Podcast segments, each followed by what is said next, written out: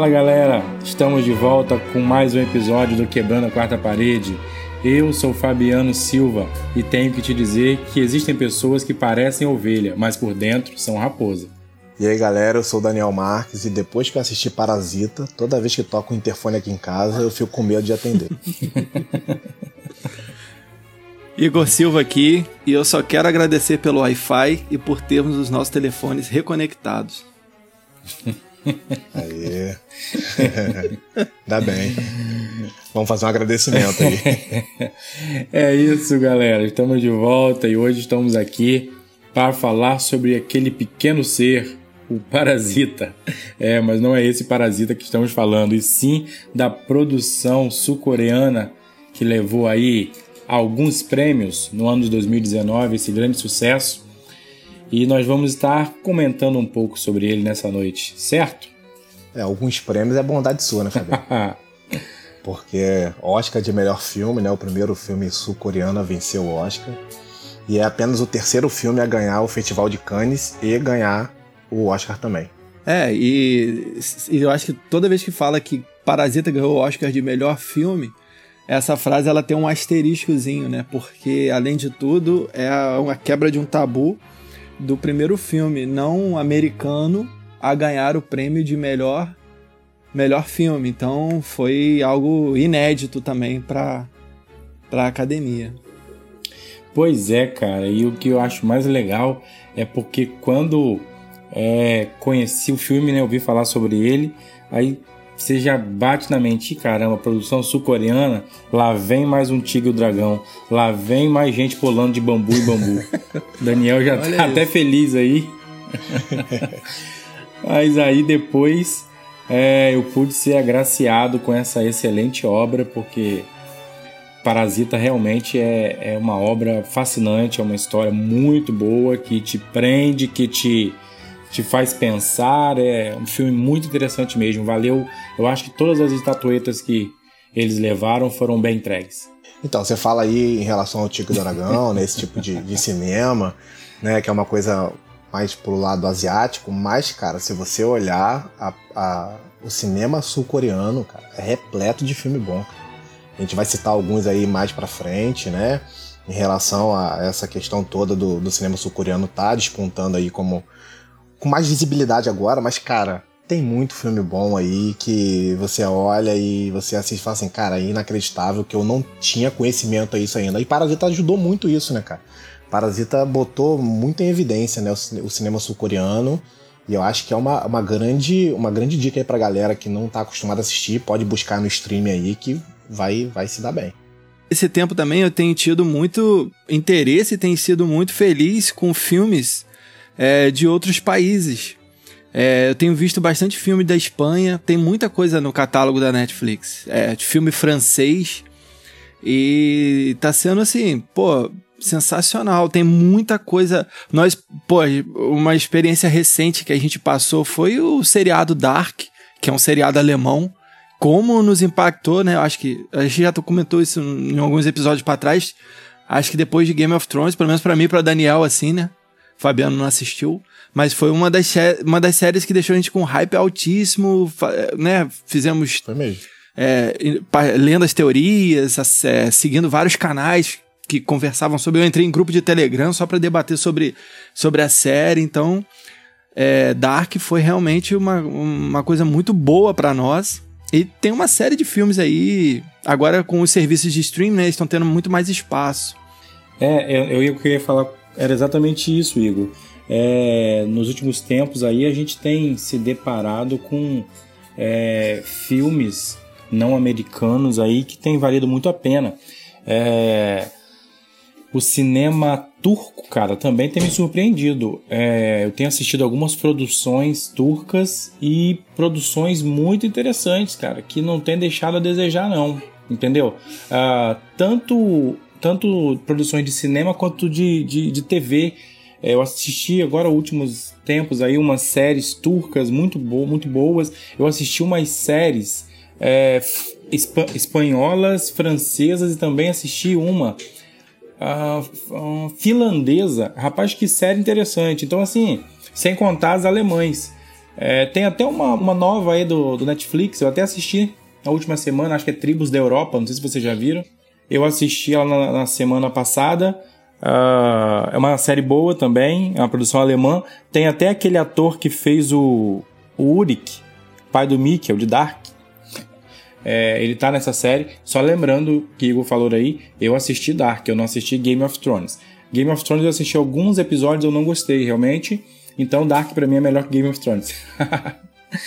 Mas voltando aqui pro Parasita, sim, todas essas estatuetas foram muito bem entregues por conta de tudo isso que a gente já falou aí, né? E, realmente a, a filmografia é, asiática ela tem é, é, ganha um, um, destaque aí de qualidade que realmente está nos, nos surpreendendo. Então, no próprio, no próprio Oscar, se não me engano, foi no Oscar ou em alguma outra premiação, o Bong Joon-ho, que é o diretor de Parasita, ele fala é, em relação a, a, filmes legendados, é mais uma cutucada aos americanos, né, que estão acostumados a assistir o filme na língua deles e não, não dão muita atenção a filmes de outras línguas, né, que usa a legenda e tal. E ele fala alguma coisa relacionada a isso, né, que as pessoas precisam é, quebrar essa barreira das legendas e se elas fizerem isso, elas vão ter acesso a produções incríveis. É, então vamos começar a falar um pouco, né, sobre essa história desse filme Parasita. Vamos começar a falar um pouco sobre a família Kim. Fala aí, Daniel, o que você tem a dizer pra gente sobre Jéssica, professora de inglês. Achei que você fosse falar Jéssica, Illinois, Chicago. Illinois, Chicago. é, essa musiquinha fica gravada na mente mesmo, né? Não, então a gente tem aí, quando o filme começa, né, a gente é apresentado essa família, né, que tem o, o casal, que são o pai e a mãe e dois filhos. São jovens, né, um menino e uma menina, e eles, né, moram ali num, não posso não precisa nem dizer subúrbio ou periferia, eles moram numa favela, né? Parece uma favela sul-coreana e ali no início do filme você já começa a perceber qual é a condição deles, né? É muito importante em questão de roteiro, né? Os primeiros 10 minutos de um filme para poder apresentar o ambiente, apresentar os personagens. E Parasita faz isso muito bem, né? Parasita ganhou o Oscar de, de, de melhor roteiro original. E isso é incrível, é, o que eles fazem ali em tão pouco tempo, mostrando a personalidade de cada um, né? Eles estão ali na casa deles, eles precisam usar o Wi-Fi, e eles usam o Wi-Fi é, emprestado de outro lugar, né? Eles roubam o Wi-Fi, né? Agora você falou melhor. Eles é. pegam emprestado, não. Roubava sinal mesmo, a famosa não, é gatonete. É, pois é. Aí, aí eles, né, precisam pegar um outro e começa aquela coisa de tentar procurar um sinal. E aí que você começa a apresentar como são os personagens. O pai tá deitado ali, né? Aquela coisa meio ociosa, meio, meio, meio preguiçosa, né? E ele, e, só que ele, tipo, tem uma sacada que ele fala até pro menino assim, como se fosse uma voz de sabedoria. Não, levanta o celular mais alto, né? para você poder buscar um sinal mais alto. E acaba que a, que a, que a Jéssica lá, né? Ela consegue pegar um sinal lá no banheiro lá. Aí a gente tem até a imagem do banheiro que a privada precisa ficar numa, numa posição mais alta, né? Quer dizer que, tipo assim, a casa deles é, é, é numa posição tão baixa, tão baixa, que até a privada precisa ficar alta para não ter um retorno do esgoto, né? Então, eles já estão numa favela e ainda estão abaixo dela, né? A casa deles fica abaixo. É, eu acho o seguinte, você falou, da, perguntou ao Daniel sobre a família Kim, mas a primeira imagem do filme é o diretor colocando a gente para entender o contexto. O contexto ele vai vir primeiro do que a família. Porque quando ele faz aquela tomada da, de dentro da casa deles para a janela, onde você consegue ver a rua, e você se dá conta que a casa deles é abaixo do nível do chão, é como eu acho que eles chamam daquele semi-porão, alguma coisa assim, né? Como se fosse um basement. Ali você já está recebendo a informação pela fotografia, pela tomada do, do da, da primeira cena, que se trata de uma família que está abaixo de um nível abaixo da média, digamos assim, a classe realmente baixa. Talvez não seja a mais baixa de todas, a gente vai falar disso lá na frente.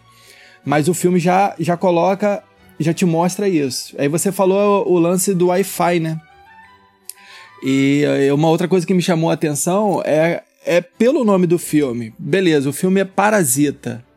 Aí, beleza, pensei, pô, Parasita. Eu fui, é, dei uma pesquisada. Falei, cara, Aí vai lá, tipo, como, como vem nos nossos livros, né? Ou se você der um Google aí, você vê que são organismos que vivem em associação com outros, dos quais eles retiram meios para sobreviver e normalmente prejudica quem é o hospedeiro. Então você já fica com a ideia, pô, será que vai tratar é, Fabiano pensou que era um outro filme de andando por cima dos bambus, né? Quando eu coloquei para ver a primeira vez, eu falei, pô, será que vai ter algum monstro, parasita, sugador de alma, alguma coisa do tipo? Mas a gente logo, logo se dá, se dá conta de que não se trata disso. Mas é interessante que assim como eles estão roubando o Wi-Fi, tirando um proveito de outro, enfraquecendo o sinal numa outra casa, como verdadeiros parasitas, na hora que ele vai pegar um pão para comer, tem um bichinho no pão né? Um, é, podemos dizer, um, para, um percevejo, um parasita. E aí ele não aceita que ele dá um peteleco, tipo, vaza daqui. Então, essa primeira cena já é o diretor falando assim: tá preparado para o que vai vir? Nós vamos trabalhar com muita metáfora, a gente vai trabalhar com muito essa questão da classe social vertical, porque o filme é todo assim, escalonado de, de camadas de, que vão na vertical de baixo para cima, de cima para baixo. Então, essa primeira cena, eu falei, cara, isso não é gratuito, isso não está aí à toa. E isso daí já é o, o, o diretor contando, começando a contar com o pé na porta a história dele. É, é interessante, Igor, isso que você falou, dessas tomadas aí, de baixo para cima, de cima para baixo. E isso é uma coisa interessante porque o filme, na verdade, ele mostra muito essa questão de. Sim, ele mostra a questão do sistema capitalista tal, ok? Mas o filme mostra muito a questão da mobilidade de classes, né? É, se assim a gente pode falar. É, não sei se vocês prestaram bastante atenção, mas uh, a casa dos Kim, ela, ela é representada numa escadaria que está sempre para baixo. E mais à frente, daqui a pouco, quando a gente for lembrar da família Park, nós vamos perceber que as escadas da casa deles é sempre para cima. Então, é, isso tem a ver um pouco com essa questão do que eu estou falando de mobilidade de classes, né? É, dentro de uma sociedade nós vivemos, nós vivemos dessa forma. Existem classes em, onde elas estão no nível, que foi aquilo que Igor falou, é, um nível de, de miséria e algumas ainda escada mais abaixo que, a outra, que as outras. Em compensação, nós temos algumas poucas famílias que estão numa classe onde as escadas que elas percorrem são sempre para cima, né? Então o filme mostra muito essa questão dessa mobilidade das classes também aí. É, esse daí é interessante, Fabiano, porque é a história contada. Nós vimos isso num outro filme que eu tenho maior vontade que a gente consiga gravar e falar sobre ele aqui, que é o filme do Joker. Todas as vezes que eles estão mostrando no Joker, na verdade, o Arthur Fleck, que é ele antes de virar o Coringa, é, indo pro trabalho, indo fazer qualquer coisa, é sempre ele subindo numa escadaria. É, é, invertido com a questão do parasita, né? Porque não é descendo, é subindo, mas penoso, aquela escadaria que não tem fim, aquele, né? Coloca. Você tá incutido na imagem esforço, é, resistência, suor, luta. Quando ele lá no final, ele, né, ele, ele acaba se tornando o Joker, o Coringa, ele desce as, as mesmas escadas dançando com o nariz pra, super para cima, com outro astral, com, com convicção. Quer dizer, a escada, o momento escada, ele é usado para também reforçar a história que está sendo contada. Aqui, como você falou, realmente acontece assim. Você vai ver todas as vezes que estão na casa do, dos parques, sempre a gente vai vê-los subindo escadas. Sempre vai estar tá assim, sempre dois degraus, três, ou subindo uma escadaria maior. E até para chegar na casa deles é subir no morro. E todas as vezes que vão para casa, como você falou, e como vai para casa dos Kings, né, é sempre descendo, descendo, descendo. E isso é interessante, porque na hora da, da tempestade lá, fica mais notório ainda, porque a gente viu o quanto de escada eles precisavam descer para chegar até a casa deles. Porque até então, é, as tomadas que a gente tinha era da rua e aquela escadaria que eles desciam para a casa deles ali, que é naquele subsolo. Só que quando eles né, é, saem da casa do, dos parques na hora da, da tempestade lá, uh, a gente vai vendo quanto, quantos níveis de escada eles vão descendo. Da rodovia desce uma escada, depois desce uma outra que passa perto da linha do trem, que não sei o que. Então, assim, até chegar à rua, onde eles também tinham que descer mais escadas, eles já tinham descido, descido vários níveis. Caraca, aquilo ali para mim mostrou muito isso. O quanto, assim, a, a, a, o nível social, vamos dizer assim, a classe social em que os Kim estavam inseridos, o quanto ela é, é, visivelmente, é claro, para a sociedade do filme, o quanto ela estava é, ela era inferior à classe que os Park vivia. É, e essa parte é muito interessante porque quando você vê eles descendo as escadas, né, e aquela chuvarada, a chuvarada e a água levando várias coisas, é como se também fosse uma metalinguagem para mostrar assim que eles são vistos como um lixo, né? Que eles são vistos como um dejetos também por essa sociedade, né? E aí eles vão descendo junto com a água. E a partir do momento que a mulher fala lá que a chuva, ela depois ela confirma isso, né? Ela fala que a chuva limpou a poluição, né? Deixou o céu mais limpo e tal, num contraste ali do que tinha acontecido nas, nas duas casas, né? Você mostra a casa lá do Spark e tal, o jardim verdinho, tá tudo limpinho e tal. E eles passaram por um desastre lá na casa deles, né? Ficou todo inundado, né? Perderam tudo. Contraste entre as duas famílias também. E essa cena aí deu para ver bem que colocar a privada no alto, Daniel, não adiantou muito pro esgoto não voltar, não, voltou com força. É, pois é, não, não adiantou muito. ah, entrou tanta água, tanta água ali que, que a privada começou a soltar o esgoto ali. Tem uma parte no início do filme também que eles estão eles tentando expulsar um cara que tá, tá mijando ali na, na janela deles. Sim. E eles pegam um balde de água assim e jogam. Tipo, é bem no início do filme isso. E isso é uma parada legal também, porque isso aí dá uma dica do que vai acontecer lá pro final, né? É o próprio filho que vai tentar jogar água no camarada lá, no bêbado, e erra e joga no pai. E isso, aí depois lá no final, quando ele tá chegando, tá tudo inundado, um vizinho tá tirando água de dentro da casa e joga ah, nele, Ah, sim, no final, ah, isso é verdade, é. Bem, entendeu? Então assim, é um contraste, o filme conversa com ele mesmo, o filme dá dicas lá desde o início do filme, do tudo que vai acontecer depois. Depois que você assiste uma segunda vez, você percebe essas coisas. Sim, é verdade. Esse é o tipo do filme, gente, que, na boa, tem que ser, tem que ser visto pelo menos duas vezes. Uma coisa que tu falou, só para resgatar aqui, Fabiano, a questão da janela.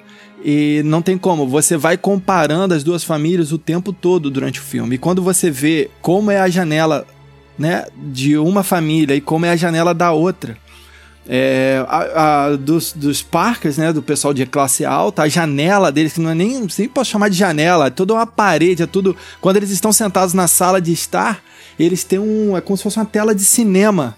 E o mundo tá lá fora. E eles têm um, né, um jardim super verde, bem cuidado. E enquanto a janela do outro, ela, da família mais pobre, ela é ela está no alto em comparação a eles, porque eles estão no meio porão. Ela tem grades, porque é uma área perigosa, vidro quebrado, e normalmente a visão que eles têm é alguém mijando, é alguém vomitando, é o cara que passa com fumacê. aquele fumacê lá e aí e é aquele importuno todo. Então, tipo, o filme vai comparando e para cada vez mais desenvolver as duas famílias. E isso é muito é, é muito bom e a gente absorve esses detalhes assim, assistindo mais de uma vez, né? Porque no primeiro você tá ligadão na história pra. Caramba. E eu lembro que a primeira vez que eu assisti era aquele sentimento assim: vai dar merda. Vai dar merda. Porque o garoto, o filho lá da, da família pobre, quando teve a oportunidade de passar da aula de inglês lá pra, pra filha da família rica, ele já foi de uma forma altamente manipuladora. E viu a oportunidade de fazer com que a família dele toda se desse bem. E todos são muito manipuladores. E é, é a questão do, do, parasita, né? Eles ali se aproveitaram de um outro organismo para se alimentar e prejudicou, né? Uma outra. A outra família. O que também é contado no filme, e aí já é num contexto, não sei se a gente vai falar isso mais para frente, é por ser uma família muito bem sucedida, e o filme te dá deixas, né? Várias de quão bem de vida eles são. Vocês repararam que tem hora que ela, a, a, a, dona da casa lá fala assim: é, isso daí eu importei dos Estados Unidos, isso é muito, de muito boa qualidade. Ou tem um outro momento que ela fala: ah, eu comprei isso dos Estados Unidos. Quer dizer, ela é. Ela tá numa esfera, assim, ela realmente, para aqueles quadros do, do marido dela, a, a, a função dele no trabalho, Aquilo coloca eles num nível muito alto na sociedade. E... É o fato de dizer também que é a casa de um arquiteto, né, e tal, e fica falando isso o tempo isso, inteiro, tem né? muita pompa, um né? Um arquiteto e tal, morou lá. Eu já conversei com algumas pessoas, também já tinha ouvido alguns podcasts sobre esse filme, e às vezes eu vejo o pessoal martelando muito a questão do capitalismo. Como também, tipo assim, o capitalismo também é um parasita e suga das classes menos favoráveis e tal. É, é discutível, eu acho que o filme também é daquele. É, é, é, o legal desse filme também é que ele te, é daqueles filmes que te deixa margens de interpretação. Eu, de repente, posso ter uma. receber o filme de uma forma, tu pode receber de outra, e tudo bem com isso. Eu só não acho que é muito nesse viés, não, porque quando você vê atitudes é, como do cara fazendo questão de pagar hora extra, fazendo a menina quando coloca o preço dela, e a, você vai custar um pouco mais. Ele, não, nós vamos pagar. Ele sempre muito correto. Eles estão cumprindo o que é deles, sabe? E você falou também da chuva aí, Fabiano, mais cedo, é, fazendo essa comparação, como que a chuva às vezes também, não só a chuva, o sol, né, mas a chuva, ela acaba sendo uma bênção para uns e uma maldição para outros essa cena que você falou que eles voltam para casa que tá tudo inundado e ele, e ele fala, ah, isso é água do esgoto, porque né, veio a inundação, abriram-se os esgotos, misturou aquilo tudo. E a gente vendo ele lá falando outro dia lá que a chuva que deu limpou toda a poluição e foi uma benção aquilo. Então você vai viajando e permeando assim a divisão de classes durante o filme e isso é muito interessante, é muito enriquecedor é, para a gente refletir, né? E conversar a respeito. Então, uma coisa que a gente poderia estar é, tá comentando aí, eu queria ver o que, que vocês acham em relação a isso também, é que assim, o filme, ele não começa com, com um gênero definido. Assim, na verdade, ele tem um gênero definido no início, né? Parece mais um filme de comédia. Porque a atuação da família Kim é, é, é divertida, cara. Sim, você começa a ver que eles estão né, ali com o estrambique deles, mas é divertida a interação entre eles, né? A forma que eles vão né, tendo as ideias e tal, a criatividade deles para poder fazer os trambiques, entendeu?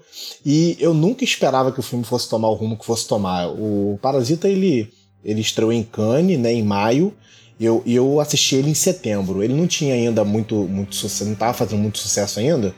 É, no meio americano e tal, mas como eu tô sempre ligado no radar dos filmes que vão ser indicados a Oscar, a Oscar de melhor filme estrangeiro e tal, ele estava bem cotado para ser indicado a Oscar de filme internacional, né? Não é mais estrangeiro o nome.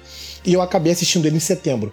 E eu não sabia do que se tratava assim o filme, né? Eu não cheguei nem a ver trailer, cara. Eu sabia que era do Bong Joon-ho, que eu já tinha visto algum filme dele, né? Então já tinha uma expectativa em relação a isso, mas eu não tinha ideia do que fosse. O Igor falou que poderia aparecer um monstro e tal. E tem um filme do Bong Joon-ho chamado O Hospedeiro que tem um monstro, então eu também pensei que pudesse ser alguma coisa relacionada a isso. Mas, cara, o início do filme me divertiu muito. Eu queria saber, assim, o que, que vocês acharam, assim, dessa parte aí? Assim, brincando, é claro, né? Quando eu falei que pensei que fosse mais um filme de gente pulando no bambu, mas foi só mesmo uma brincadeira. Mas realmente, quando eu vi o nome Parasita, eu não associei ao tipo de filme que seria. Eu realmente associei achando que seria algum filme. Ah, não sei, quando eu, assim, eu fiquei vendo, ouvi o nome, mas eu não tinha visto nada ainda, imagem. Então me veio à cabeça, sei lá, algum filme de ficção científica, algum filme nesse sentido, tipo de hospedeiro mesmo, alguma coisa assim, entendeu? Me veio à mente alguma coisa assim. Até o pôster do filme é meio macabro, né? Que tá eles com, com uma faixa no olho, assim, preta. Isso, é isso mesmo. Tá, as duas famílias, se eu não me engano, juntas, né? Com uma faixa preta, isso né? aí. Então eu pensei que seria alguma... Eu pensei assim, mais alguma coisa nesse sentido aí, sei lá, de... de, de de, de monstro mesmo, sei lá. Pensei que fosse, seria alguma coisa nesse sentido mesmo. Não, não pensei que fosse partir pro gênero que foi, não. É, eu, eu, não, eu não consegui ter essa, essa fazer essa leitura mais mais mais é, comédia ou mais ou até leve assim não eu de cara eu já fiquei assim opa achei que seria se trataria realmente de um drama e aquela sensação tipo assim quando o garoto visita eles e depois fala da questão do emprego e tal. E eu comecei entendendo que o garoto começou a manipular. Eu falei, isso, isso aí vai dar merda. E já eu esperei um plot muito forte pro final do filme. Sabia que, que ia dar merda. E quando você vai vendo o filme, você vai. Né? Você vai eh, aumentando ainda mais essa expectativa.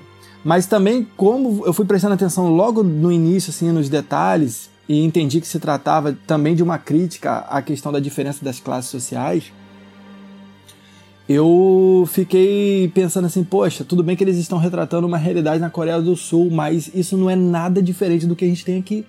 Ou em qualquer outra parte do mundo, sabe? É, posso dizer, tipo assim, quem é muito. Você saber que uma família tá usando uma gambiarra. Pô, vocês repararam como é que é o lustre na sala deles?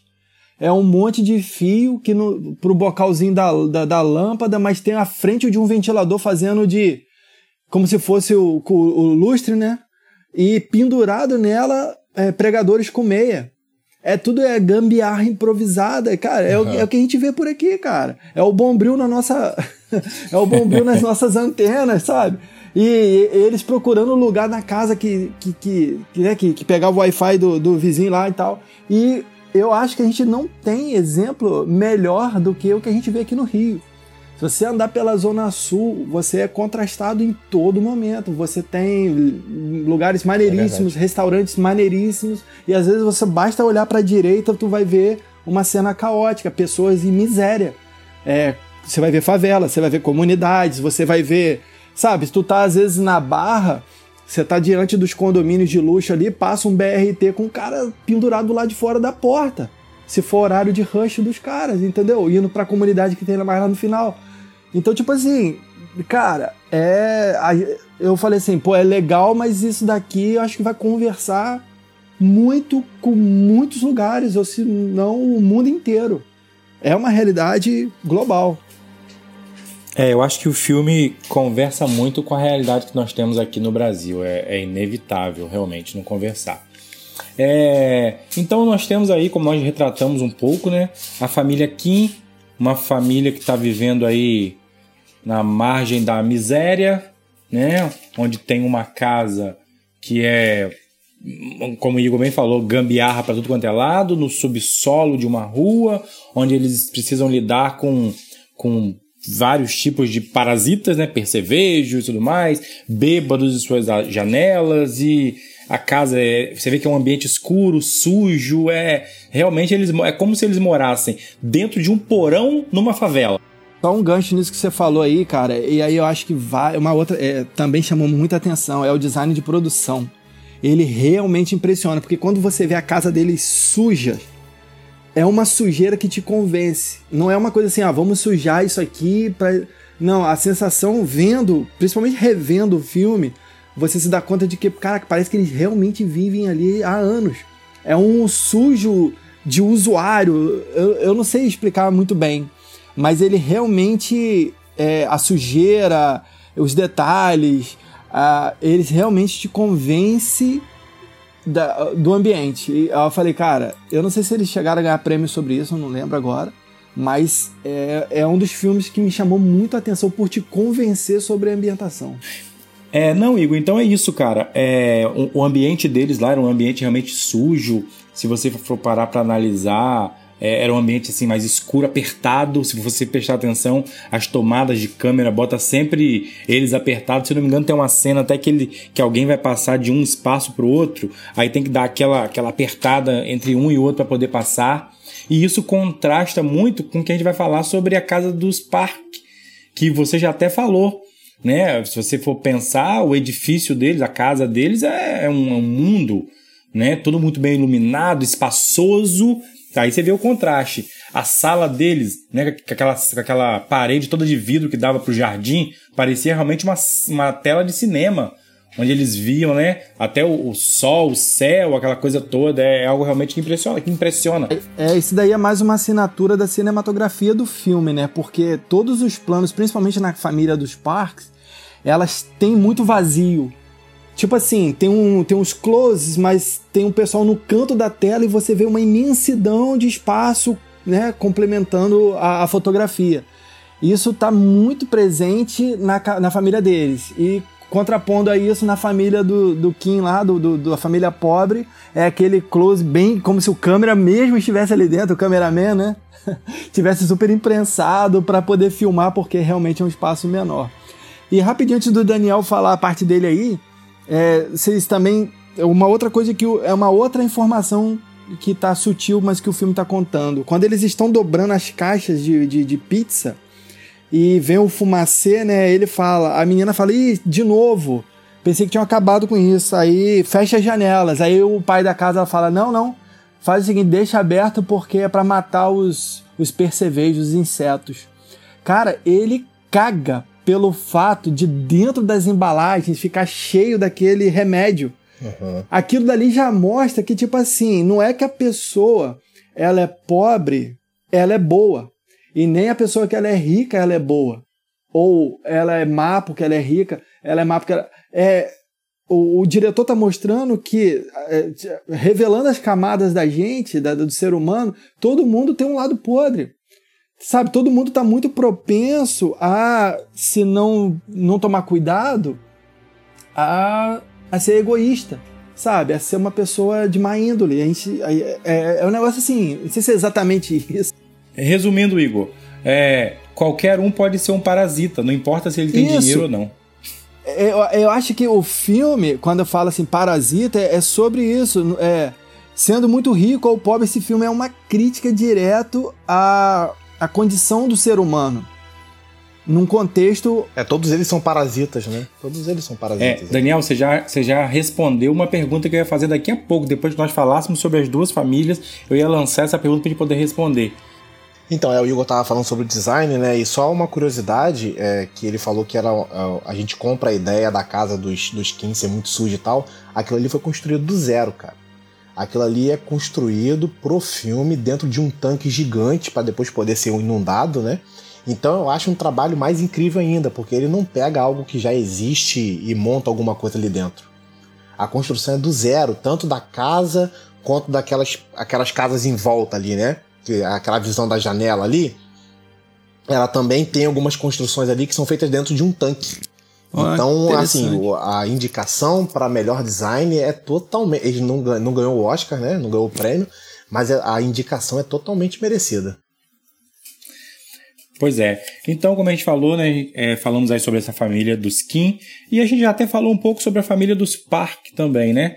Que já aí já é uma família que contrasta com o que nós vimos sobre a família dos Kim. A família dos Park já é a família de ricos, milionários, aquela família que tem tudo, que morava numa mansão, né? Aquela família onde quando fala sobre divisão de classes, o filme mostra eles na ascensão para chegar até a casa deles era necessário subir uma grande escadaria, né? carros de luxo, roupas de luxo, é, é, produtos importados, né? A fala é, da senhora Park, né? Que comprava muitos produtos importados dos Estados Unidos, né? E ela falava isso de uma maneira com uma veemência muito grande, é, porque era algo grandioso para eles, fazia parte do contexto da vida deles. Então, nós estamos agora nos deparando com essa outra família, é, retratada no filme, que já é uma família onde não está vivendo é, é, em meio a parasitas, mas nós vamos descobrir mais coisas sobre eles. Então, o Igor falou sobre a tomada da câmera na casa dos parques ser uma coisa muito aberta, né? E eles estarem né, no canto da tela e tal, vocês não acham que a família Kim, por exemplo, é uma família mais calorosa assim no convívio familiar do que a família Park? Vocês, vocês notam esse contraste? Sim, e, sim. Uh, eu não vou falar. Depois eu falo sobre isso. Eu vou, eu, depois eu tenho algo a falar sobre essa questão. Então, porque a, a família Park, a família Park, ela parece estar sempre muito distante uma da outra, né? A mãe tem lá a preocupação com os filhos, mas ela né, contrata um tutor, contrata uma professora de arte, o filho tá sempre lá no quarto, a filha tá sempre no quarto com um garoto lá, entendeu? Então assim, eu não vejo é, eles muito próximos, né? Eles têm até um momento ali que eles saem para fazer uma viagem, né? Que você acha, ah, agora eles vão estar tá juntos e tal, mas rapidamente eles voltam, né? Então eu acho que é meio uma visão relacionada a isso. Não sei se é uma crítica em relação a, a você ser mais bem sucedido e você acabar ficando frio emocionalmente, né? Com, com as pessoas da família. Eu não sei se ele quis dizer alguma coisa relacionada a isso. É, pois, pois é, então, Daniel, é, na verdade o que eu ia falar é o seguinte: tem a ver até com a, com a pergunta que eu disse que eu ia fazer, que você já tinha dado a resposta. É, conhecendo a família Park, e, engraçado, conhecendo a família Park e conhecendo uma outra família que nós vamos falar também. vamos falar sobre uma outra família que está inserida nesse contexto aí, gente. Que a gente pode analisar também. É, a princípio, quando a gente começa a ver o filme e vai vendo a forma como a família Kim vai tentando é, é, se dar bem, vamos dizer assim, às custas de outros, a gente olha para eles e fala: caraca, eles são, são o parasita do filme. Só que quando a gente vai conhecendo um pouco sobre a história da família Park, a gente já vai começando a fazer aquela pergunta: quem será que é o parasita nesse filme? Porque se você parar para analisar, e aí tem a ver com o que você tá olhando aí, cara, a família dos Park, eles são verdadeiros parasitas. Sabe por quê? Eles não conseguiam fazer a vida deles andar se não tivesse ninguém para fazer por eles. Se você parar para perceber, a, o filho deles, eles não conseguiam é, é, é, educar a criança. A filha também, né, ela vivia isolada, depois começou namorando lá o professorzinho mentiroso lá de inglês. O pai tinha uma vida é, é, totalmente voltada para o trabalho. E se tem uma cena que mostra quando o senhor Kim vai lá para pegar o emprego de motorista, chega na, na, na empresa dele, você vê que existe um grupo de pessoas mostrando para ele como que funcionava o produto que a empresa dele estava criando. Ele estava ali só olhando aqui, olhando aquilo outro, ou seja, ele também não estava fazendo nada ali. As pessoas trabalhavam para ele. Então, se você parar para analisar, a família dos Park também era uma família de parasita. Eles necessitavam, eles sugavam o trabalho do outro para que eles pudessem conseguir é, alcançar êxito na vida deles, porque eles por eles próprios mesmo, eles não conseguiam se movimentar, fazer nada. Consequentemente, isso também é, é, respingava na relação familiar deles. Era exatamente isso, Daniel. Eles viviam numa casa gigantesca, mas totalmente distantes um do outro. Existia essa preocupação, entre aspas, da mãe ali com os filhos, mas você vê que é uma preocupação, mas é, é onde ela, tipo assim, um, eu vou usar o termo, vamos dizer assim, não sujava suas mãos para tentar resolver. Vocês conseguem compreender? Uhum, o que tinha que ser resolvido na família, dentro da preocupação dela, ela simplesmente pagava para que outros resolvessem. Entendeu? Então, e não importava o preço, né? Ela fala, não importa, não importa o preço, o né? preço. pagar. Então os parque, os parque, assim como os Kim, são parasitas, para mim. Não, eu acho que essa é a moral do filme, é mostrar que independente da classe, né, todo mundo é, retrat, principalmente retratado no filme é parasita sim. E quando você vê que o cara meio que obriga o, o, Kim lá a ser o índio na festa do filho dele, pagando hora extra, o cara fazer uma coisa que ele não é a praia dele, encenar um teatrinho lá no aniversário, aquilo dali é forçação. O cara não tinha um amigo para fazer aquilo, né? De boa vontade. É Pô, cara, tem como você se vestir de índio aí na festa? Não. É tudo assim, na base do dinheiro. É, é nesse ponto que muita gente se. Quando vai fazer a crítica sobre esse filme, é, metralha e, mira no capitalismo, como sendo o, capitali é, o capitalismo nas pessoas fazendo essa, essa sugando a moral e a dignidade de outras, né? Você vê que essa cena, inclusive, mostra até uma outra coisa, Igor. A falta de sensibilidade e empatia do Sr. Park. Porque assim, ele sabia que o Sr. Kim não era rico. E eles, claro, sabiam que tinha havido aquela inundação na cidade. Uh, ele se sentiu incomodado com o cheiro do Sr. Kim, mas em momento algum se preocupou em de repente tentar saber se tinha acontecido alguma coisa. Isso, e, e, ele fala muito uma outra coisa, cara, no filme, que ele fala assim, quando ele tá deitado, ele comenta sobre ele, ele fala, ah, ele toda hora chega muito pré, pré, próximo da linha, mas ele sempre volta, muito próximo do limite, uhum, mas ele uhum. volta, é tipo assim, e aí depois fala do cheiro dele. Essa linha é tipo assim, tem hora que ele fala também, pô, logo no meu banco, onde eu sento, ele, tipo aquele cara assim, ó, você é um empregado, você não tem o direito de, de, né, de cruzar essa linha invisível, porque esse banco aqui quem senta sou eu. E a questão do cheiro era uma coisa que passava pro banco de trás. Então, era uma das queixas deles, né? Sim. Então, mas isso aí não é jogado de cara pra gente, né? A família Park, ela é apresentada como uma família boazinha né? Eles estão precisando de ajuda, eles, o filho está com um problema lá e precisa, né, de ajuda para ser educado, a filha precisa de ajuda na escola, né? E eles são apresentados como bonzinhos. Eles não são apresentados como. Eles vão, eles vão mostrando as garras deles aos poucos. Aos poucos a gente vai vendo uns comentários maldosos que eles fazem e tal. Até o final ali. Essa parte que ele tá. Que ele tá de índio vestido ali, ele dá tipo um fora no Sr. King, né? Ele tá ali amigavelmente conversando com ele achando até que poderia ser um amigo, né? Pô, tô fazendo um favor legal para ele e tal. E ele vai e coloca ele no lugar dele. Não, ó, Você tem que lembrar que eu tô pagando hora extra para você, então fica quieto aí e faz o que eu tô mandando. É, isso aí é, é forte, né? E até que no final do filme, ele olha para aquela, pra aquela situação toda ali e o cara tá com o dedo no nariz por causa do cheiro. Aí ele, aí ele surta. Aí, assim, depois de tudo que eles passaram, o cara pira. É, e aí depois de toda a família lá infiltrada, cada uma no seu devido emprego, é, a gente se depara com uma situação inusitada que me pegou de surpresa também. não sei se vocês foram pegos de surpresa com aquele interfone tocando em meio àquela chuva quando os parques viajam e os Kim é, tomam a casa de assalto, como diz o velho ditado, quando o gato sai, os ratos fazem a festa, né? E eles estavam lá aproveitando quando o interfone toca e uma surpresa é, acontece para eles e eu acho que para gente também, porque aquele interfone foi uma surpresa para mim e para vocês. Totalmente. Quando aquele interfone tocou e a coisa começou a desandar daquele jeito, eu fiquei na ponta do sofá com a mão na cabeça e falei, cara, o que que tá acontecendo? Irmão, pra onde que essa mulher tá descendo? E é uma coisa que a gente tinha comentado, né, em relação às escadas. Que eles estão, os, os skins estão sempre subindo as escadas para chegar na casa dos parques. E quando eles começam a descer as escadas, é justamente a descida lá pro porão. É quando o filme começa a desandar. Isso aí é um plot twist incrível.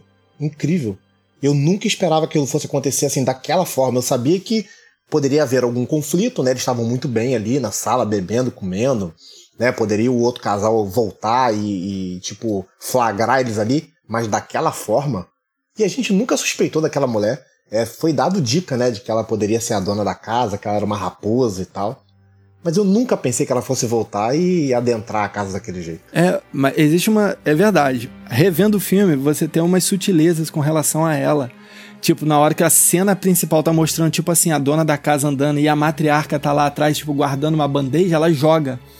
Tem umas coisas que, que não condizem, que quando ela tá na presença dos, dos patrões dela, ela é toda perfeitinha, mas você vê que por trás ela não é aquilo dali. E é, nessa hora, como eu falei, Fabiano, a gente ficava assim, ah, eu fiquei com aquela expectativa, vai dar merda, isso vai dar merda. Isso. Quando a, a, a mãe da, da, da família lá nela fala, Ih, já pensou se eles toquem, são eles, com isso tudo bagunçado, vai dar maior trabalho. Eu falei, é, vai chegar alguém. Mas eu imaginava que eram o, os, os, os, donos da casa, né? Mas aí foi essa surpresa de ter sido a antiga matriarca. É, e aí a gente descobre que a governanta mantinha o marido dela vivendo no sótão da casa dos Park há anos né? Desde, na verdade, a gente descobre que desde que a casa tinha sido vendida é, do, do, do, primeiro dono e que ela já era governanta, né? É, e o marido dela estava fugindo de alguns agiotas porque ele estava devendo. Ela colocou o marido dela escondido naquele porão e os Kim, os Park, perdão, nunca desconfiaram que ali havia um porão e que havia uma pessoa morando ali naquele lugar. É engraçado que tem uma hora que o senhor Park está no carro lá com o senhor Kim e ele fala que a governanta é, ela é muito competente e tal. O problema todo é que ela come por dois. Na verdade, depois é. que a gente entende, ela não come por dois, é porque ela estava roubando comida e levando pro marido dela. E aí, a gente quando desce, aí olha o tempo que eu vou usar. A gente quando vê a câmera descendo as escadas para o porão onde estava essa, essa terceira família, vamos dizer assim, a gente descobre que existem mais parasitas na casa. A casa estava literalmente tomada por parasitas, gente. Porque a governanta e o seu marido, eles também estavam sugando da família Park. Então, eu vou falar para vocês que, para mim, eles também são parasitas do filme. É, essa era a terceira família que você estava falando antes, né? Essa era a terceira família que eu estava me referindo. que quando o Kim, né, tem contato com eles, ele olha pro cara e fala, ué, mas há quanto tempo tu vive aqui? Aí ela fala, né, há quatro anos. Aí ele falou, como que você pode viver aqui? Aí ele fala assim de volta, você é, tem pessoas que vivem em porões, meio porões. Quer dizer, ele era um que vivia no meio porão, né? É, o, o, cara, o cara lá do bunker, o marido da governanta, tava vivendo melhor do que os Kim. Exatamente. Ele subia, pegava na geladeira um bolo, pegava uma fruta, pegava uma coisa e tava, tava de boa ali. E ainda assustava o da Song.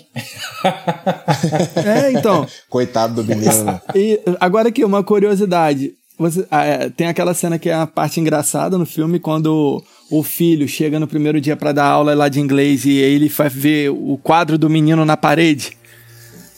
E aí sim, ele fala, oh, é um sim. chimpanzé? Aí a mulher, não. é, uma, é um autorretrato. É um autorretrato. Mas na verdade, depois que você vê o cara que vive no bunker, é você vê que o desenho que o menino é, pinta não é um autorretrato, é o desenho do cara que o menino traumatizou porque viu, tipo, uma, uma assombração real. E, e, aí era a origem do trauma do filho deles, que eles não podiam nem sonhar que, que, era, que era isso. Cara, você, vocês prestam atenção em como esses parques eram parasitas, que tipo assim, o cara comprou a casa e ele nem se preocupou em olhar o que, que tem nessa casa. Ah, não sei o que, ah, eu comprei. Tipo assim, comprei, paguei e acabou, entendeu? Como é que o cara há quatro anos mora no lugar e não sabe que a casa dele tinha um bunker e que tinha uma pessoa escondida ali? Rapaz, é impressionante.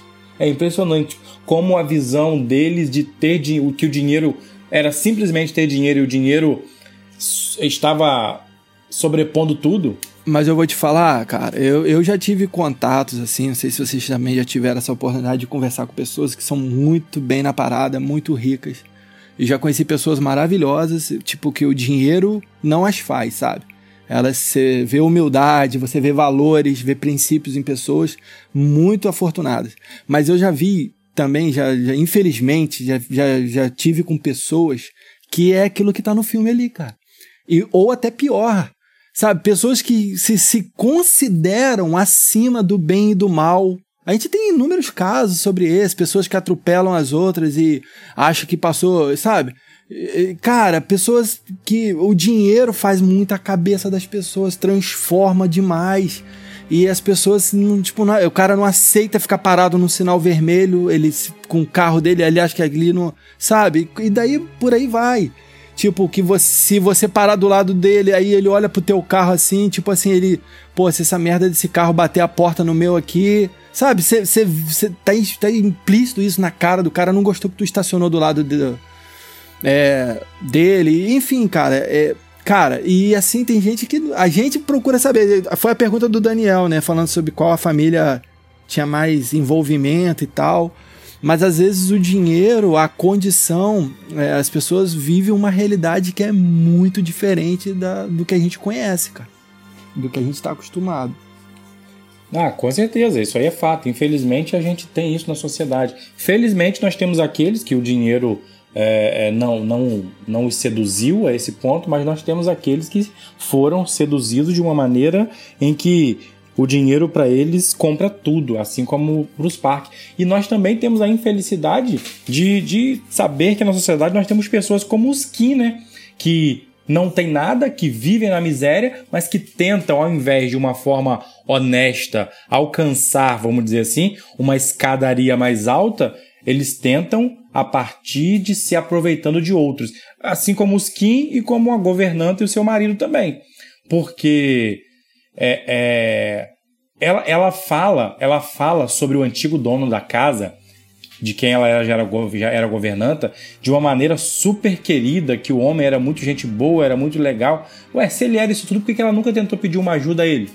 Mas você vê que ela simplesmente preferiu se aproveitar de um momento onde ela poderia esconder o marido dela e manter o marido dela escondido para ele se safar de todas as situações que ele estava envolvido e se aproveitar é, da situação. Então a gente vê que existem pessoas em todos esses times, tanto da classe alta quanto da classe baixa, quanto da classe miserável, que são pessoas que infelizmente só vivem é, em poder de alcançar algo através de outras pessoas, não por suas próprias forças, né? Não, e o incrível também é que depois que isso tudo acontece, o filme toma um outro rumo e ele ganha uma tensão tão grande, tão grande, que é inacreditável que você estava vendo outro tipo de filme no início. Aquela parte deles embaixo da mesa ali, né, com um casal em cima e eles tentando sair para não poder ser visto, cara, aquilo ali cria um suspense incrível. Inacreditável como o cara, e aí assim, você dá todos os méritos, né, para ele ganhar o Oscar de, de roteiro e direção, porque o cara consegue usar vários gêneros dentro de um filme só. E, e cara, é, é algo muito orgânico, assim, é muito, é muito crível. Você não acha estranho. É, é perfeito, assim, o que ele faz no filme em relação a isso é perfeito, a dinâmica é perfeita, a montagem é muito boa. E realmente, assim, merece todas as indicações e prêmios que ganhou. É, uma, é um filme de muitas camadas, né? E eu queria perguntar para vocês, na hora que ele, você falou da questão da mesa, na hora que ele, ele se deita ali com a mulher dele, que o filhinho tá lá na, na casinha, da, na, na oca do índio, lá no, na chuva, lá, dormindo. E eles Moleque têm aquele chato, hein? Eles têm aquele momento. e eles têm aquele momento ali que o cara bota a mão no peito dela e meio que vão, vão fazer aqui mesmo. Cara, você prestou atenção no que que rola? É, ele fala assim: você tá usando uma daquelas calcinhas de, de gente pobre Sabe? O, Meio tipo, fetiche, o fetiche né? dele, cara. Rapaz, que doideira o isso. dele, olha isso. Aí ela Muito fala louco. e as falas dela, aí a câmera vai se afastando, né? Ele vai tocando ela assim e tal, e ela fala: "Você precisa comprar drogas pra mim, me dê drogas, drogas". É tipo assim, o feitiço deles é a malandragem, é o underground, é droga, é calcinha de, de tipo, como eles taxam, né, de mulher pobre, como a calcinha que foi achada no carro que a menina deixou lá. Falei, caraca, aí você vê, tipo, você olha a perversão, o cara poderia, né? Tentar mil coisas, mas o feitiço dele é, olha isso, é a classe baixa, é a, a parada baixa. E eles dão um close, e eles dão um close no rosto do Sr. Kim, né, embaixo da mesa, e ele tá, tipo, com a cara assim, pô, meus filhos estão aqui, estão aqui comigo e estão ouvindo isso, né, é tipo uma humilhação, né, assim, né. Ainda estão passando por esse momento aqui embaixo da mesa, E escondido de novo tal. eles embaixo, Ali né? o, É. perso- é, e ali o personagem dele começa a mudar, né, cara? Até chegar no clímax lá do final do Caraca. filme. E é, é uma, é uma atuação muito boa também. Tipo, ele não foi indicado, eu achei que deveria ser, cara. Porque a atuação dele é muito boa. Ele é um tipo de personagem super descolado no início, super engraçado, assim, né? O jeito dele, né? Ele tem um- uma, uma atuação corporal né, muito, muito engraçada e no final do filme, cara, ele começa a ter aquele peso, né? Ele tem um, um monólogo ali no, no ginásio, quando eles perdem tudo, ele fala sobre planos e tal, que é muito legal. É, e na hora que eles estão bebendo, que eles estão na, tendo aquele momento assim, que é o, máximo que eles atingiram, né? Bebendo do melhor, comendo do melhor na casa lá do- dos parques, que eles estão fora, ele chega a falar assim, pô, e você tem notícia do outro motorista? Ele todo preocupado, porque ele tirou o emprego de alguém, né? E aí a menina fala que se danem eles, temos que pensar na gente. Então, tipo assim, da família, ele foi o único que conseguiu ter um momento de compaixão, meio, né, meio remorso, mas ao mesmo tempo no final é o cara que dá a facada no dono. Que, vai de um extremo a outro. Cara, é, antes da gente chegar nesse final aí que foi totalmente, eu acho que inesperado. Esse filme ele teve, teve partes inesperadas, né, em todo ponto. Só que esse final eu acho que foi mais inesperado ainda. Mas antes da gente chegar nele, eu só queria ah, trazer aqui um, um, um ponto para destacar sobre a senhora Park. Gente, que mulher aquela? Caraca, a mulher era uma. Vamos usar um termo bem brasileiro, uma boca aberta.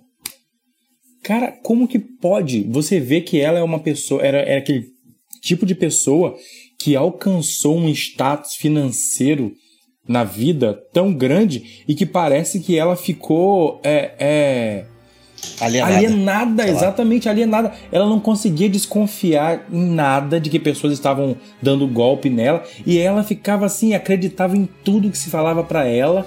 Como é que, como que você ficou olhando assim, meu Deus? E, e olha só, nós não estamos também falando de algo que não, não vejamos na sociedade, não. Nós temos pessoas que têm dinheiro, conhecemos pessoas que têm dinheiro que, que, e que às vezes se colocam acima das pessoas, só que são totalmente alienadas, não conhecem nada do mundo, não conhecem nada da vida e são facilmente manipuladas e enganadas por outras. A, a senhora Kim, para mim, ela mostra exatamente isso. Uma pessoa com muito dinheiro e que ela é totalmente alienada, totalmente fácil de ser manipulada e enganada. Tanto que ela foi o caminho de entrada para que a família Kim alcançasse até certa parte êxito no plano deles. Né? A Fabiana, isso tem muito, cara. Isso tem muito, cara. Que, que às vezes a pessoa também, cara, ela é assim, ela é bem sucedida tal, e é uma pessoa de boa, sabe? A pessoa às vezes ser maldade. E aí quem tá do lado, numa condição abaixo, e que é muito esperto, vê a oportunidade de se dar bem, cara, isso é, isso é o que mais tem, cara. É, eu conheço, tive, tem amigos, né? Tive um amigo que foi jogador de futebol, o cara ganhou muito dinheiro. E depois, quando ele teve, tomou um golpe aí do empresário, o cara ficou mais para baixo e tal, ele falou, cara, sumiu todo mundo. Aquilo tudo, aquilo tudo não passou de manipulação, encenação, pra, porque era uma forma de tirar um proveito do, do momento que eu tava vivendo. Eu lembro Sim. disso, isso foi muito marcante. Eu ajudei, a gente podia ajudar um pouco ele, na época a mulher dele, com que, com que deu e tal, dando suporte. Cara, é, isso, isso acontece demais. Principalmente o cara que acende, né? Tipo, a galera que, pô, cola e ali o cara já tá perdido. O cara já não. É, já não sabe se realmente aquilo é real ou não. E o cara se perde. E é o que acontece com a mulher ali. Ela meio que vai confiando e a manipulação acontecendo, aquele povo super águia Aí ela, não, é realmente preciso de alguém de confiança, alguém que me indique alguém de confiança. Aí ela fala até uma hora pra menina, não, não me importa os papéis, você é indicação do, do outro garoto que tava aqui. Quer dizer, aquilo para ela conta mais, né, do que a parte, a parte de burocracia da, da coisa. Sim. E a família Kim também, ela é bem criativa, né, e, e são talentosos, né, você vê que tem um momento que o, o rapaz que oferece a vaga lá de tutor, né, pro, pro filho do Kim, ele fala, por que, que ela não está estudando? Aí ele fala, ah, não, ela não tem dinheiro para pagar as aulas, né, e tal. E ela faz lá o atestado falso e o cara fala, cara, se tivesse um curso você ia ser a melhor aluna e tal. Né? Então todos eles têm um talento, cara. Assim, eles conseguem entrar lá também por causa do talento deles, tem um talento de atuação. O próprio o próprio pai Kim lá, ele vai falar da questão da tuberculose lá da governanta. E eles estão ensaiando dentro de casa.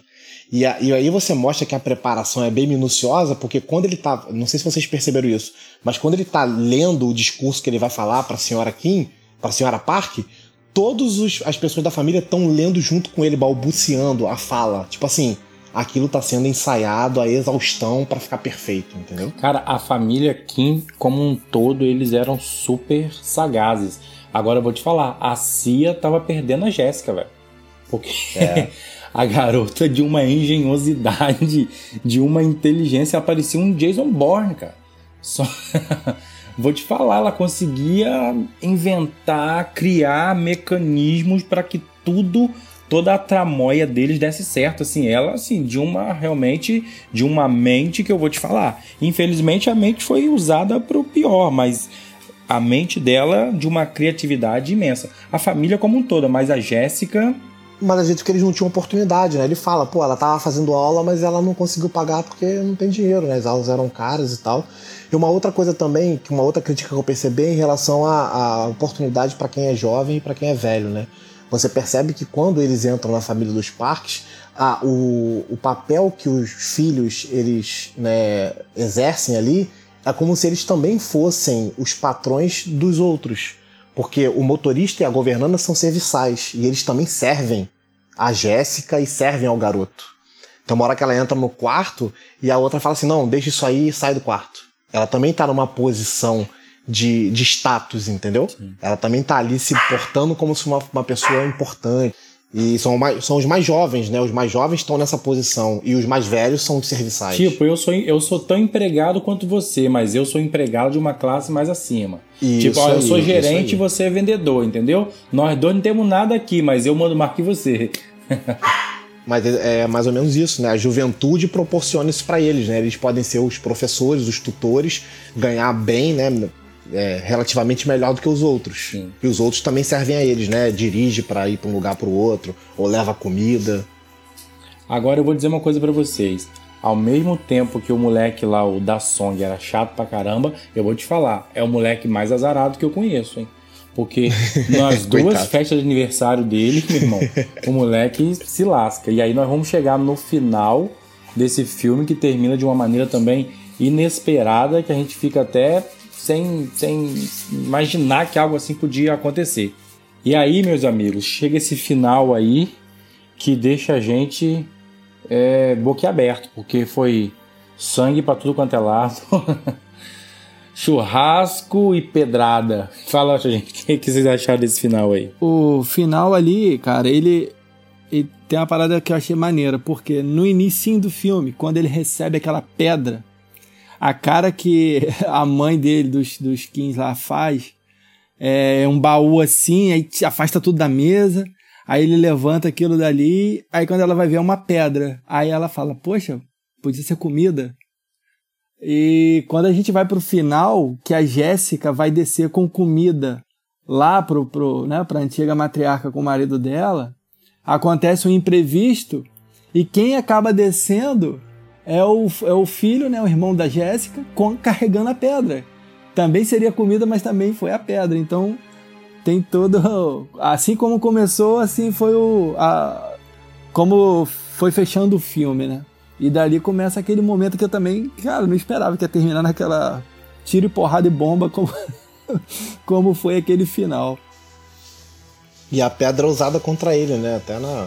Ele toma a pedra na cabeça, né?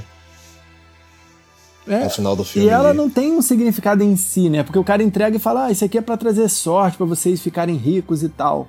E olha só, o cara ficou sequelado porque levou uma pedrada do, do maluco que morava no, no, no, no bunker. e a cena é, é, graficamente forte também, né, cara? Aquelas cenas ali no final são fortes. Não. Aquela pedrada que ele dá ali na cabeça, dá um espasmo no, no corpo, assim, aquilo ali é pesado. Não, cara, a partir dessa cena da, da pedrada aí, todas as cenas, tirando a cena ali do, do senhor Park dando uma chamada no senhor Kim, mas a partir da cena da pedrada, todas as cenas são fortes, porque aquela da, da, da Jéssica ali, do cara metendo aquilo na Jéssica, e, e a mãe gritando, fica desesperada. E aí daqui a pouco. O cachorro lambendo, a, o cachorro lambendo a linguiça.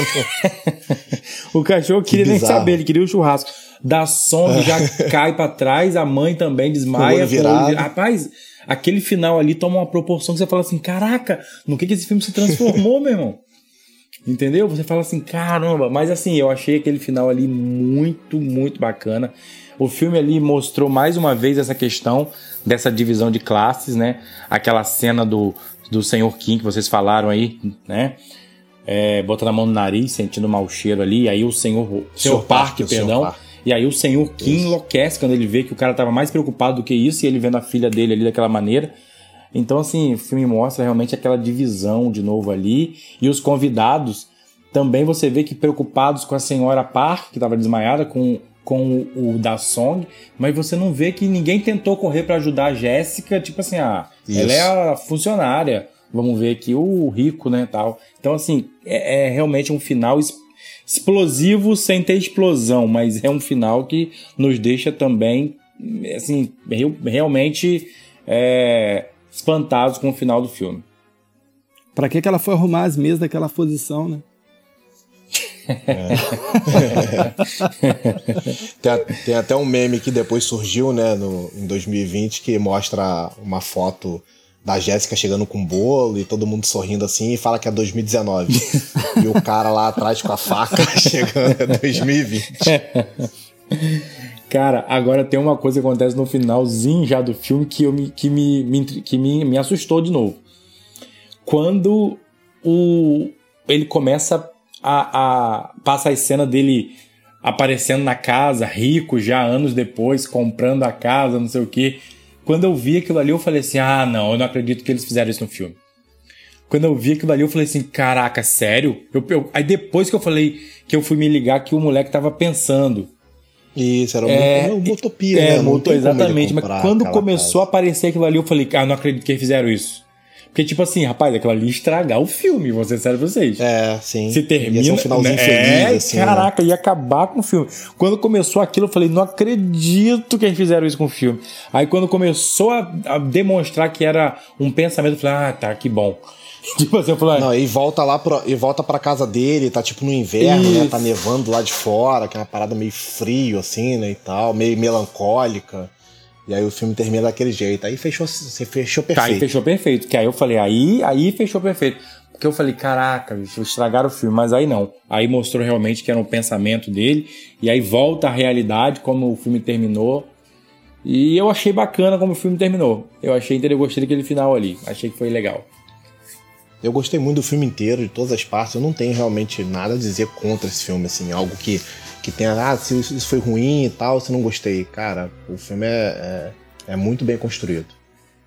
Ah, não, realmente, eu também não tenho nada o que falar, cara. Eu gostei do filme. Você sabe você desde o início, comecei vendo o filme, eu gostei. Uh, todas as surpresas que o filme foi trazendo para mim só, só foram surpresas agradáveis, né? Eu gostei realmente dele começo, meio e fim. Como eu falei no início desse podcast, para mim todas as estatuetas foram merecidamente entregues e talvez até outras estatuetas poderiam ter sido entregues. É, a gente falou de Joker aí e Parasita venceu o Joker, né? No melhor filme, né? Eles concorreram no mesmo ano. Sim. Parasita levou aí. É, foi destaque, né? De 2020 do Oscar, levou aí. Foram, foram cinco, cinco estatuetas?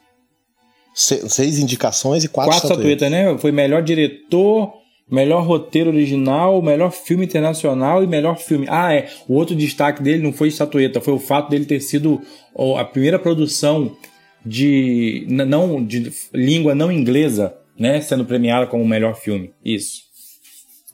Isso. E aí ele também foi indicado a design né, de produção que a gente falou aqui, é realmente é incrível. E a montagem, se não me engano, né? É, então, eu também não, não mudaria nada. Quem sou eu para tentar mudar alguma coisa numa obra dessa tão vencedora? Eu acho que vai ser é, é um filme que que se passa na Coreia do Sul, mas ele, ele reflete a condição do, do ser humano. Então, isso tem a ver com pessoas em todo, todas as partes do mundo. É, acho que valeu muito esse bate-papo. Era um filme que, pô, foi mais uma boa escolha nossa para poder estar tá debatendo e conversando aqui, quebrando a quarta parede um pouco mais com o pessoal que está dando audiência aí, está ouvindo. E sem dúvidas, assim, maravilhoso, filme muito enriquecedor. Tenho certeza que tem mais coisas que a gente não conseguiu abordar aqui e que o pessoal, às vezes, quando, quando assiste, é capaz de, de também absorver, de, de assimilar. Excelente, cara. Filme, esse filme é nota 10 não tenho que mexer nele. E a galera pode comentar também, né, lá no, na nossa postagem e tal, né, falar o que que, que que a gente às vezes não comentou e que eles, né, identificaram de diferente no filme, vai enriquecer também bastante. Nós, nós não comentamos sobre a trilha sonora e foi usado muita música clássica, né, e ela caiu como uma luva também nesse filme, é algo que é, quando nem que vocês falaram, é quando o filme muda o tom dele toda a, a, a, música coopera muito com, essa, com a virada dos plots. Então achei muito, muito bem escolhida também. É, tudo tem que se rever a narrativa, né? E esse filme é uma prova disso, né? Todas as partes técnicas servem a, a, ao contar da história, né? Foram muito competentes. Deixa eu só dar uma, duas dicas aí de, de filmes. A gente falou sobre cinema sul-coreano. E se vocês gostam de plot twists, né, como tem no, no, no Parasita, eu vou indicar dois filmes que é o Old Boy, que é um filme de 2003, se não me engano, e A Criada, que são filmes sul-coreanos e também tem plot twists incríveis que vocês não vão acreditar. Vou pegar um gancho no Daniel aí e vou. A minha dica vai ser dois filmes é, não americanos. Ele deu dois, duas dicas de filmes com plot twist. O, um seria O Poço, tem na Netflix. Se eu não me engano, é até original da Netflix. É um filme espanhol.